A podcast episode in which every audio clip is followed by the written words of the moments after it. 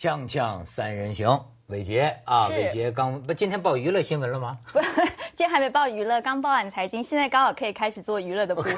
做娱乐节目了对对，啊现在刚好可以开始。那个。造型有点不一样啊，哎。好像新呃新呃新潮那个整个可以吗？无无无无怎么讲 要艳。无无什么？无什么？这个。妩媚妩媚，也也妩媚吗也好像妩媚是也好像是遇到这个多金男了啊！对啊，哎，摇摇看就知道是不是真的。我待会再表现表演一下他。哎，咱们那个伟杰是有层次的，对吧？他的偶像不是柯震东，是那个周星驰。周星驰很有层次啊，我的偶像也是周星驰啊。那当然有层次啊，住在山顶了，天比高了，哎他眼睛就看着人家的豪宅啊。没错，不像我们凤凰卫视，我们都坐地我们凤凰卫视大家都不知道，我们这个楼高四层，真的是阶级啊，管理层。没错他们不录像的，他们在最高一层有海景。没错我们现在录像那个地方是地下。没有地没有是地下。，我进来就像是那个，我的我的感觉啊，就像是那个希特勒最后那个的巢穴叫什么堡，鹰堡还是叫什么狼堡？我觉得像那个那个颜色也很像，对吧？现在有抑郁的感觉吗？一进来有一点抑郁的感觉吗？对呀、也像威廉姆斯一样想自杀的感觉。所以所以伟杰，你不用回答我哈，嗯我好叔叔多年的经验告诉我，你现在正在很强烈的谈恋爱之中。啊，真的吗？看得出来吗？眼睛那个，哎，真的真的，香港话叫做嘴角含春嘛。哈眉，我也想说这个对对对。我是想说眉眼含春，眉目含春。啊眉目含春。这个有点 天妆化的真不错，嘴巴都是笑的，眼睛脸颊也是笑的。脸颊有点那个小脸绯红，然后里面眼睛里有水，嗯，对，我那要现在该怎么回答比较好？我我们看太多了哈，从早到晚，好多人这样看着我们，对对用这种眼光。不是，好多人看着班里的帅哥，我在旁观，这个眼所以你就光。像观察旁边的人如何看帅哥吗？哎，这这帅哥出事了，你有没有为帅哥心碎啊？心碎倒是没有啦，但就觉得说，哎，小朋友真的很不懂事。你们这个视野啊，还是太窄。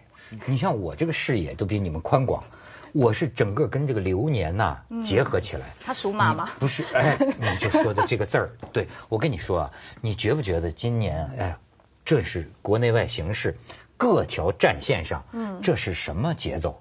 是什么情况？你这这这非同往年呐、这一个接一个这个爆炸性的新闻，哎，一个新闻出来，可能几家欢乐几家愁，嗯但是大概这个做媒体的。今年是个非常振奋的年头，我的天哪！你不管是哎对政治还是娱乐，哗家伙，这是什么节奏？你就看这是这是要干什么，是吧？这是我就感觉到啊，这个马年呐，三百八十四天，而且前不久我们看到了最大的月亮，哦对超级距离月亮地球最近的这个月亮真的是不一样。你知道现在有有些人呢，我我认识一个我的朋友挺有钱的啊，他们家里请了个厨子，请请了个厨师啊，你说他就是，呃，菜做的也不错，他跟我说，但他说但是用了两个月啊，他说我就是。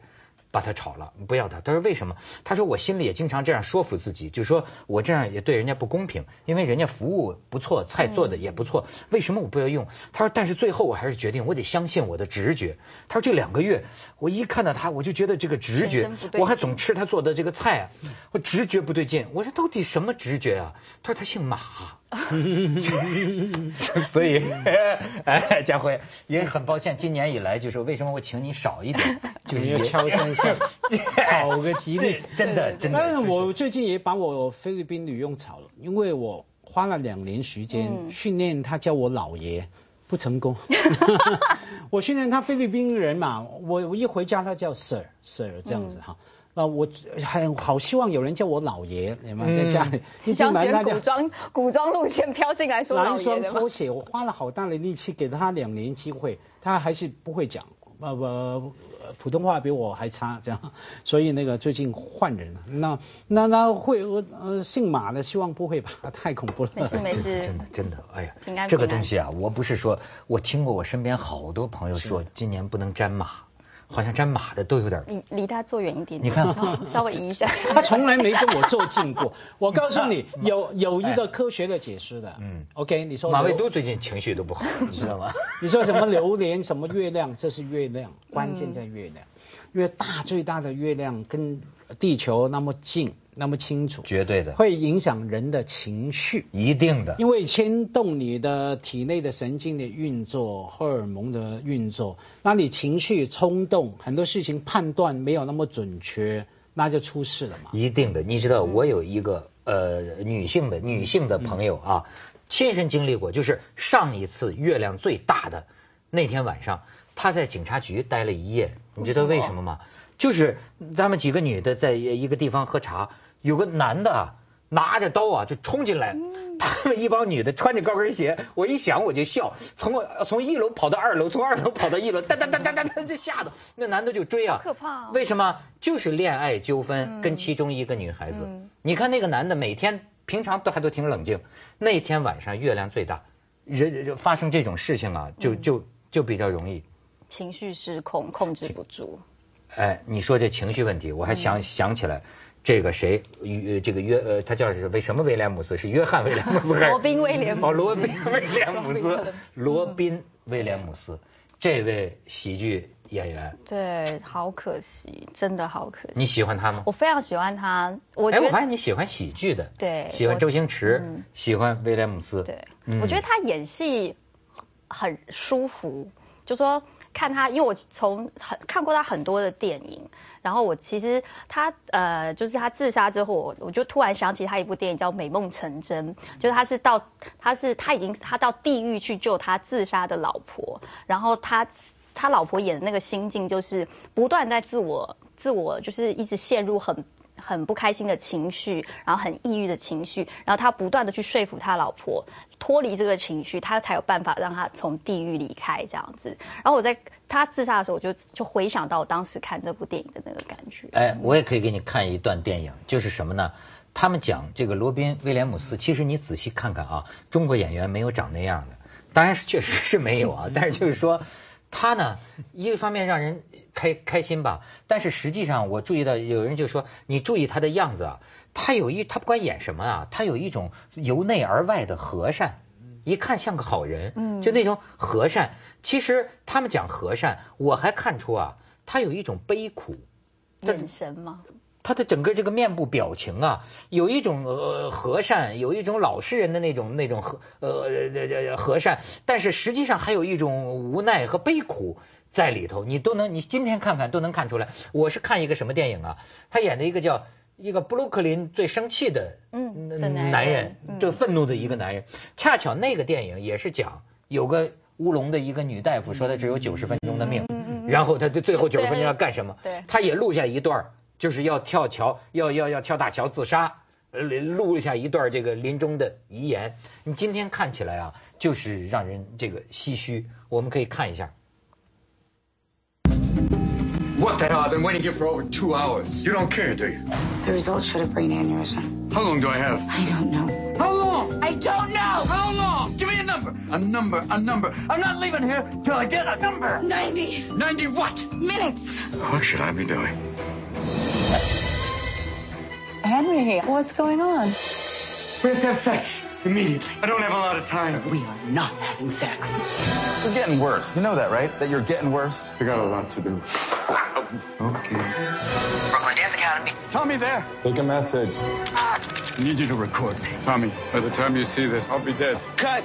What? How do I turn it I'll on? record. 哎，家辉，你见过他吗？ 我经常见他 在电影最近又重新来看他的片，那他的那个，因为我那个恐龙年代的人嘛哈，我从从他出道的电影几乎是他的成名作吧，《早安越南早南》安越南。早安越南我也看过。而且那个对我影响蛮大的。我记得那时候后是一九八七年哈，我正在那个出版社工作，要去采访，有两个方向可以去采访，一个呢就去中国大陆。一个呢就去那个东南亚，去越南。那时候一九八七年那个小妹妹，快三十年前对吧？还没开放，快要开放了。那我很呃不确定要去哪里。那刚好呢，他的那个早安越南在台北演，我还去公馆附近、台大附近看哈。看完之后就不用考虑了嘛，一定去越南。被那个 Robin Williams 那吸引了。嗯之后他的所有的片都看了，包括当他演老师的，演什么都看。嗯那我觉得你刚说他慈悲也好，忧郁也好，我觉得他主要啊，除了长相以外，是声音。那个讲话的声音、声调，那个很温暖，你不觉得吗？很温暖的，你根本不用看他的样子啊，你听他讲话，你就觉得很舒服的。哦我曾经写文章这样形容，我感觉说好像在冬天啊，走在雪地里面，前后茫茫，你不晓得要去哪里啊。突然看到有个房子，你走进去，有个有人在生火，对不对？烧柴，陌生人突然给你一杯咖啡，或者说给你一杯 whisky，、问你要不要坐一下，温暖一下。我觉得每次听到 Robin Robin Williams 他的声音，我就是这种感觉。所以呢，今年我们对我来说很惨的，我们全家都感觉愁云惨雾啊。我就说这马年，你看就出这种事情，而且密成堆的出现。啊对，呃，特别是你自己心中的偶像嘛，像他，还有一个前一阵子死掉了哥伦哥伦比亚那个作家嘛，诺贝尔奖得主马尔马尔克斯。马尔克斯嘛，你看马嘛。好了，我自杀好不好？待会会我要自杀自杀了。生命诚可贵。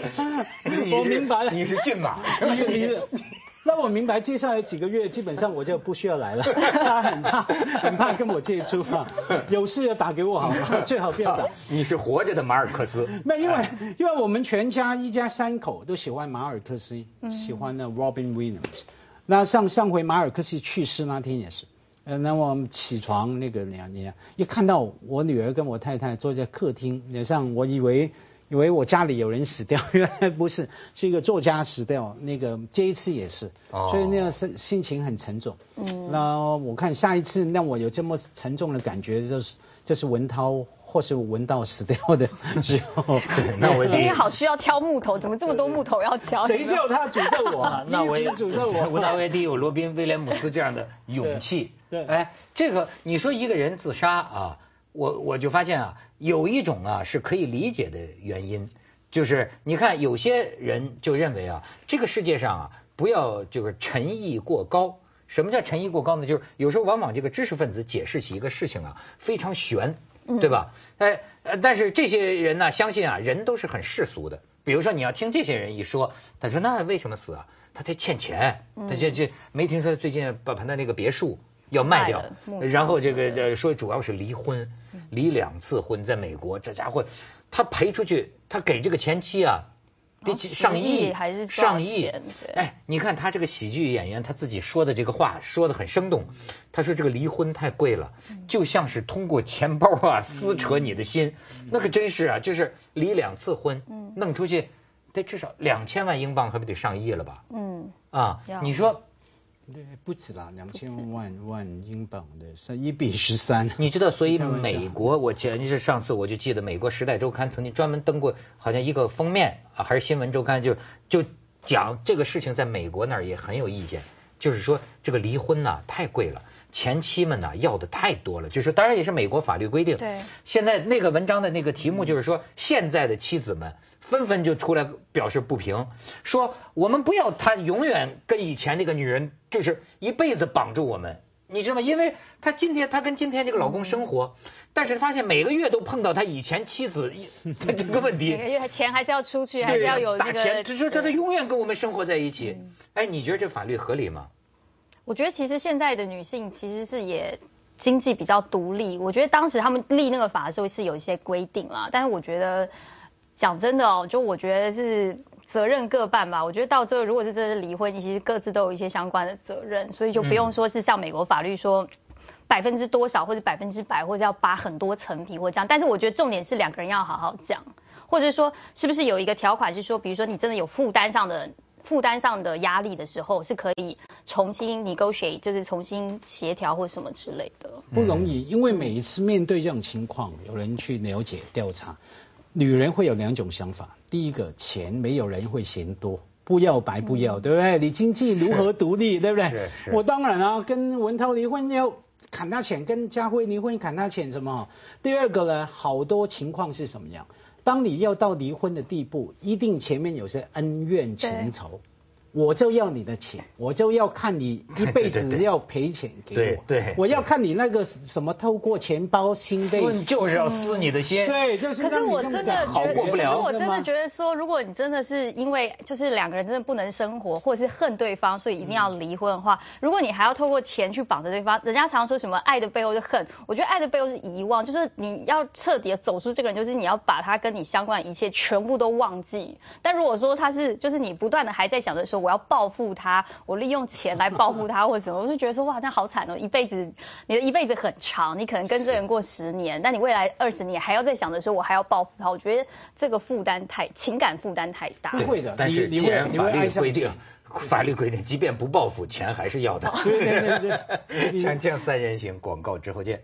佳慧也可以谈谈体会啊。啊，我也我谈观察都是呃很深刻哈。我看他这一次说，你刚说离婚嘛，很贵嘛，对不对？然后现在说忧郁症，然后财务危机是其中一个嘛。就从这个角度来看，其实前妻是慢性谋杀老公嘛，谋杀他嘛。好多女人都用不同的方法，可能是跟你要钱，可能是我偏不离婚。哎我偏慢性谋杀你，甚至呃还有一招是吧？我不离婚，而且我继续每天打电话问你去哪里啦，做什么啦，查你一切东西，让你感觉被压迫、被控制。而你也不好啊，你心情不好了，你就忧郁啦，生癌症啦，抽烟喝酒啦，你这么慢性谋杀了，以爱之名呢，很。所以你你所粉的这个李敖经常说嘛，是前妻是世界上最可怕的动物。呃，对对，他说他的特别那一个 姓胡的那那那个没有真的，因为一般呐、都是说男人怎么虐虐待女人，女人怎么爱男人，可是没有注意到女人在慢性谋杀男人，但我相信他们这么做的时候，自己也不开心啊。不做更不开心啊，他不做这样，好吧。总是觉得对，承蒙两位哥哥指教，我原来就哦，原来是这哎样。，不，你觉得这个威廉姆斯是为什么死的？我觉得他是觉得自己不好笑而死，就说当然疾病是一方面，我觉得因为他之前演了一个就是复出演了一个电视剧，然后呢在他自杀之前就被停掉了。那我因为我自己有看这个电视剧，我总觉得他非常在里面很卖力，你看得出他在里面演的很卖力，然后我相信他希望这是他的这个就是重返这样子的，然后结果就被暂停，我觉得这好看吗？你看了吗？我觉得还 OK，其实我觉得还 OK，就是轻松轻松有。所以不简单的人啊，他就是这样，就是他把他恨不能把自己的这个命啊放在他的作品上，放在他的这个艺术上。所以一旦这个对他打击特别大，我为什么觉得他这个心理就是明明明明明明明显没有我健康？对吧？就是说这个这种节目被腰斩，这是我这辈子的常态啊！这我这这是我们公司的常态吧？对，我这辈子就干这行十几二十年，我我跟你说，无数次就是正录像的时候来了一个，哎，不录了，不录，不录了，上所以你的心理素。质比较好，建设的比较多次。对我就出去他可能吃饭去啊很少遇到这个节目被腰斩，第一次录电视。他不知道发展中国家，我们是我有什么处境？不行，我要为我偶像说句公道话。倒过来，假如你向他离两次婚，分了那么多钱，你早就到处拿刀，到处砍人了，对吧？你不是砍自己，对不对？那倒过来看嘛，没有，他是忧郁症啊，忧郁症后来影响整个神经系统。而且还说有这个前期的这个